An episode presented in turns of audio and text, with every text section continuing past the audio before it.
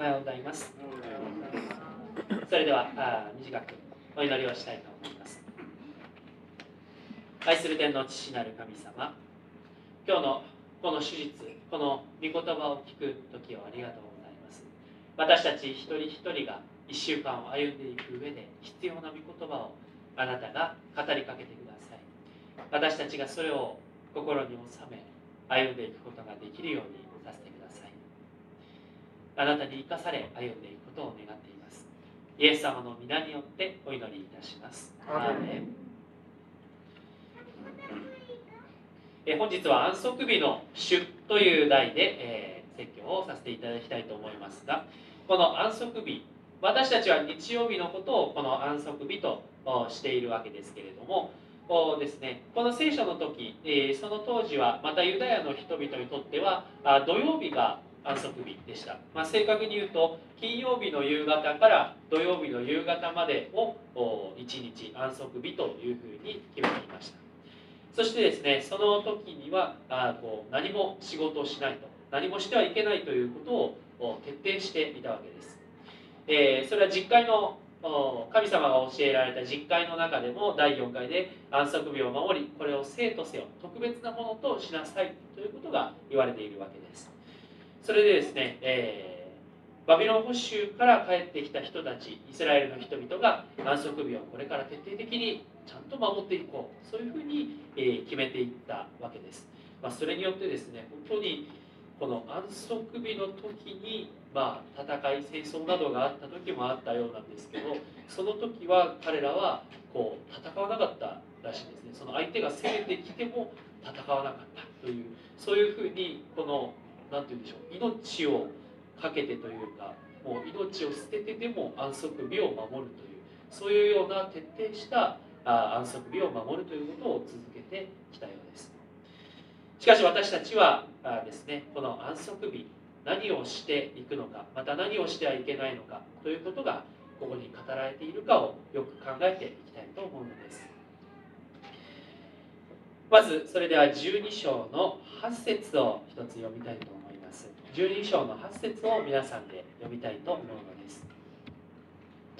12章の8節を共に読みましょう3はい人の子は安息日の主なのである。はい、ありがとうございます。短いですが、ここから安息日の主ということ、イエス様が安息日の主であるということを覚えたい。この箇所の初めで弟子たちは空腹を覚えています。別の訳では、ひもじい思いをしているということを書かれています。なんかこうひもじいっていうと本当になんかお腹が空いて本当に大変な状態だっていうことも思わされますがそのような状態で麦の方を積んでいたとあります、まあ、これは全く他人の自分たちの畑ではないものですけれどもこの自分たちの畑ではないところからその麦の方を少しつまむということはこれは盗みには盗みを働くということではありませんでした。えそのように食べ物に困っているものあの弟子たちはですね基本的に全てを捨てて、えー、イエス様と共に歩んでおられたので歩んでいたのでやはりそういうふうに、えー、やはり経済的には厳しかったのはもちろんでしょうしそしてそういう仕事がないものまた本当に苦しんでいるものがあ麦の方を積んでよいというそういうことは決まっていました。ですけれどもこの立このその食事しているのを見てですね立法学者たちは弟子たちがいけないことをしているではないかとイエス様に言うわけです。それはその麦の方を摘むということは一つ麦の方から収穫をする収穫の働きをするということ。また脱穀をするということ。そして食事の準備をするというそのような働きがあるではないかということを言うわけです。これはですね、えー神様が最初に言われたその安息日を守りなさいということ確かにそれではあるんですけれどもそのことを絶対に破らないようにというためにいくつもいくつもですね安全策を張っているようなものなんです。こう崖に落ちないようにいくつもいくつもいくつもが、えー、柵が張られているようなものなんですね。なので、えー、つまり本当はそれをまあしてもいいんだけれどもっていうことまで禁止しているというそういうものを立法学者たちは用意していってしまったわけです。そのようなことの中で、えー、ですね、本来は別に裁かれなくてもいい罪だと言われなくてもいいことまで罪だと言われてしまうようなこともありました。さてそしてですね、えー、そのような、まあ、打足というかそういうようなものがある中で、えー、この立法学者たちもですね立法が何を求めているのかこの安息日を守りなさいということが本当は何を神様が求めておられるのかということが分からなくなっていたのではないかと言われます。けれどイエス様はあですねダビデがあ神殿でそのパンを食べたではないかということを言うわけですけれどもこれはサムエル記の女王の21章1節から7節のところにある言葉です。そこにはこんなふうに書いてあります。えこれはですねサムダビデがサウル王から殺意を抱かれてそしてそこからひたすら逃げている時のことでした。その箇所ではこんなふうに書いてあります。ダビデは立ち去りヨナタンは町に戻った。ダビデはノブの妻子アヒメレクのところに行った。ダビデを不安げに迎えたアヒメレクは彼に尋ねた。なぜ一人なのですか？友はいないのですか？ダビデは妻子アヒメレクに言った。王は私に一つのことを命じてお前を使わす目的お前に命じることを誰にも気づかれるなと言われたのです。ということを言われそして、えー、何か食べるものパンがありませんか？ということを言います。祭司はダビデに対して手元に普通のパンはありませんがしかし神様に捧げたパンだったらあそれを交換する日なので、えー、それを下げてきたパンだったらばあります。ということを言います。そしてダビデはその祭司からもらったパンを食べたとあるわけです、えー、ダビデはそれは王になる前のことですけれども、えー、そしてサウル王から殺されそうになった時にそのように逃げて祭司の家に入りそしてパンを食べたということです、えー、安息日に神殿にいる祭司は安息日の掟を破ることがあってもそれは咎められることはないのだという聖書箇所をイエス様が引用しそして、えー、この立法学者たちが裁きを批判をしていることに対して反対します。つまり神様の思い神様に大切なことは安息日をこうこうこれをしてはいけないということではなくてこの神殿に仕えるものがその掟を例外としてそれは気にしなくていいようにまたイエス様もここに神殿よりも大きなものが偉大なものがあるというふうにありますけれどもそれはあイエス様ご自身のことを言っています、えー、神殿は神様に対して捧げ物を捧げるものではありますが神殿は神様ではありません。ですがイエス様は神殿ではなく神様そのものです。そのお方がここにおられそしてその働きを担っている弟子たちはその安息日の特別な例外として認められているそういうふうにイエス様は言っておられるわけです、えー、安息日の主であるということがイエス様は8節で言っています、えー、この安息日また別の箇所では人が安息日の人が安息日のためにあるのではない。安息日が人のためにあるのだとそういうふうにも言われています。安息日とは何でしょうか？魂の安息を得るための日ではないでしょうか。肉体が休まる。それももちろん大切です。6日間の間いろいろな働きをしそして7日目には休む。それはとても大切なことでもあります。しかし私たちが魂を休める場所本当に安らぎを得る場所はどこだろうか。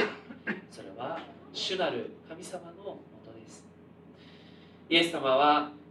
この前の箇所で11章の28節というところでは疲れた者重荷を負う者は誰でも私のもとに来なさい。休ませてあげようと。そのように、えー、疲れている者本当に立法で、えー、立法の中で苦しみを覚えている者また本当に苦しんで悩んでいる者疲れた者を招いておられるわけです。主のもとに平安がある。そして主と共に歩んでいくところに平安があります。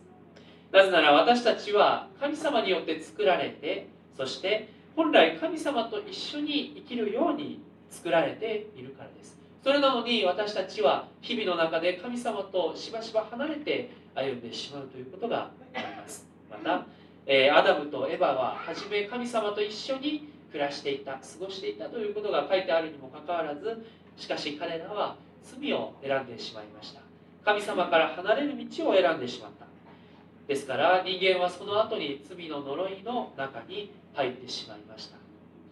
ですけれども私たちはイエス様の十字架によってあがなわれてそしてまた再び神様と一緒にいられる。その関係にならせていただいた。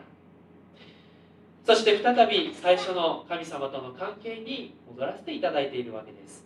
ですからイエス様はそのようにしてくださった。平和の主安息を与える主であるということが言えます。私たちはこの安息日というのをつまり日曜日礼拝を守っていく。これをただのルールとしてとかただの義務としてということではなく積極的に神様と交わりを持つ豊かな恵みの時であることを覚えていきたいと思うのです。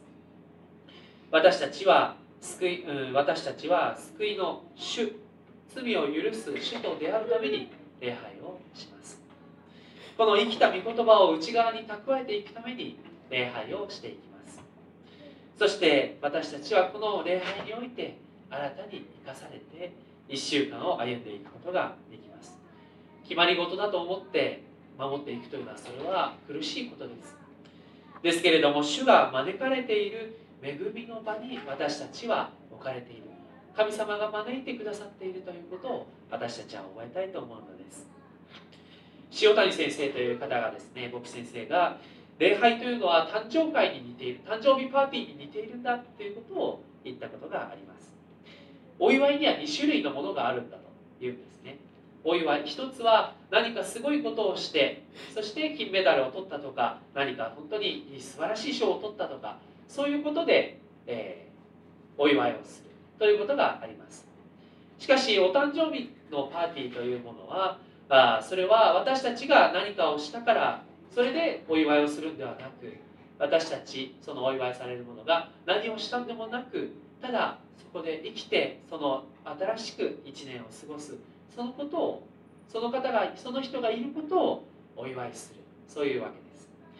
私たちが何をするからではなく神様が本当に私たちのことをこの安息日礼拝の時に招いておられるということをよく覚えていきたいと思うのです。立法学者のように一つ一つのことを厳しく守っていこうと縛り上げていくのではなくて聖書が本当に何を語っているのかを私たちはよく心に留めたいと思うのです。聖書が何を語っているかそれはイエス様のその命を懸けた愛によって私たちが罪から救われている。救われて歩むことができる。その恵みが書かれているのです。続いて12章を最後に読みたいと思います。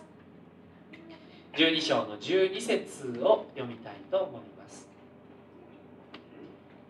12章の12節を一緒にお読みしましょう。3はい。人間は羊よりもはるかに大切なものだ。だから安息日に良いことをするのは許されている。はいありがとうございます。最後にこの良い技ということを覚えていきたいと思います、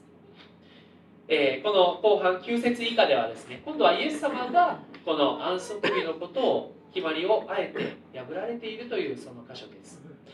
え安息日にイエス様が癒しの技をする、まあ、これも一つ仕事ということも言うことができるわけです。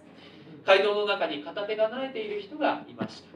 そして立法学者たちはイエス様がその人を安息日なのに癒すその技を行うだろうかということを目を見張らせて見張っていたわけですね。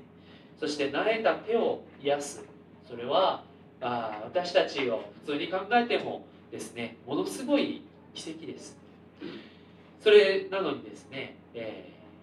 ー、その素晴らしい技を神様の癒しの技をなされているということを私たちは考えるんですけれどもしかし日本学者たちはこのイエス様の技をその神様の技だということを思わずにただただあそのイエス様のことを裁いてやろうイエス様のことを訴えてやろうというそのような思いを持って見張っていたのでこのイエス様のその神様の癒しの技ということを認めることができませんでした。すなわちイエス様が神様から使わされたただお一人の方であるということを認めることができなかったわけです。そして問いかけます。安息日にその癒しの技をしてよいのかと問いかける。イエス様は羊を助けることを例えに出されているわけです。そしてまた人間は羊以上に大切なものなのだということをイエス様は言われています。ここにもまたルールが約束事が第一ではないのだということをここで覚えておきたいのは一つはイエス様は立法はどうでもいいと言ってるわけではないんです。立法は本当に大切なものだということもイエス様は言っておられる。イエス様は立法を廃止するなくすために来たのではないんだということを別の箇所では言っています。立法がいらないわけではない。大切だけれどもしかしその約束事ルールの中に込められている神様の思いが何であるかをあなたたちも知りなさい。られるわけです。神様は私たちを縛るために立法を与えられたのではなく私たちを生かすためにこの立法を与えられていたわけです。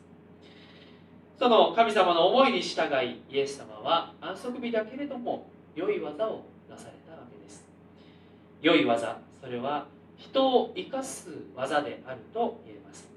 またイエス様は立法学者からは反感を買いつつもこの立法学者たちこそ本当に大切なことを知ってほしいという思いをきっと持ってあえてこのことをされたのではないかと私は思うのです。私たちがするべき良いこと良い技は何でしょうか？それは第一に祈りであるということが言えます。相手のために祈ることそして願うことそれはもちろん大切なこと。まずしていくことですけれどもしかしそれだけではありません。神様の思いが何であるかを私たちが思いを求めていくということは本当に大切なことです。神様との愛の関係を祈りの中で立て上げていく。そして神様の思いを毎日毎回の祈りの中で問い続けていくこと。私たちは具体的に目に見える働きをしていきたいっていう思いが出てしまいがちですけれどもしかしそれにも増して祈りが大切であるということを覚えていきたいと思うのです。私たちができる本当に大きな一番大きな働きであるというふうにも言われることです。祈りというのはそういうものです。主が私たちにどんな良い技をさせようとしておられるのか。私たちに何を求めておられるのかということをまず祈りでもって私たち一人一人がその神様の思いを受け取っていく。そのような時を持っていきたいと思うのです。今ですね、えー、来年度の聖句のことを決めようとしています、えー、州法の方でも書かれていますけれども私たちはあそういうふうに思いますが皆さんはいかがでしょうか。ぜひですね祈りそして聖書を読んでいただいて来年度の御言葉を皆さんお一人お一人、えー、心に留めていっていただきたいと思うのです。私たちが主の思いを尋ね求めてそして思いとご計画に従って歩んでいく中で神様は私たちの私たちだけではなし得ない私たちの知恵や力だけではなし得ない多くのことを素晴らしい技をしてくださいます。驚くべき技をしてくださるのです。ですから私たちは主にあって良い技をなさせていただきたいと思います。お祈りをいたしましょう。愛する天の父なる神様御言葉を感謝いたします。人の子は安息日の主なのである。イエス様がそのように言っておられます。神様私たちはこの日曜日に礼拝を守るということ。これを義務や決まり事しなければならないという思いだけではなくて本当にあなたに出会いそしてあなたから恵みをいただくためにあなたから霊的な糧をいただいて命をいただいて新しい1週間を歩むための安息本当に魂の安息のための一日として歩んでいけるように私たちの心を新たにしてください。あなたへのあなたからの愛でまたあなたへの愛で私たちの心を満たしてください。神様あなたが安息を与えてくださるその主であるということを感謝します。私たちは日々の歩みの中で疲れを覚えたり本当に重荷を負っていることがありますがしかしその重荷をあなたの前で下ろしてそしてあなたを信じてそして新しい力を得て歩んでいけるように神様助けてください。また神様私たち一人一人があなたに対して祈りの技を成していきたいと願っています。神様私たちにいや私たち私一人一人にあなたが何を求めておられるのか。あなたが私たちに何をしてほしいと願っておられるのか。そのことを私たちは心に留めて歩んでいきたいと思うのです。私たちが人間の思いだけで歩むのではなくあなたの思いが何であるかを日々問いかけてそして祈り求めてまたそれが示される時には迷わずそれに従っていくそのような信仰を持たせてください。イエス様の皆によってお祈りをいたします。アーメン。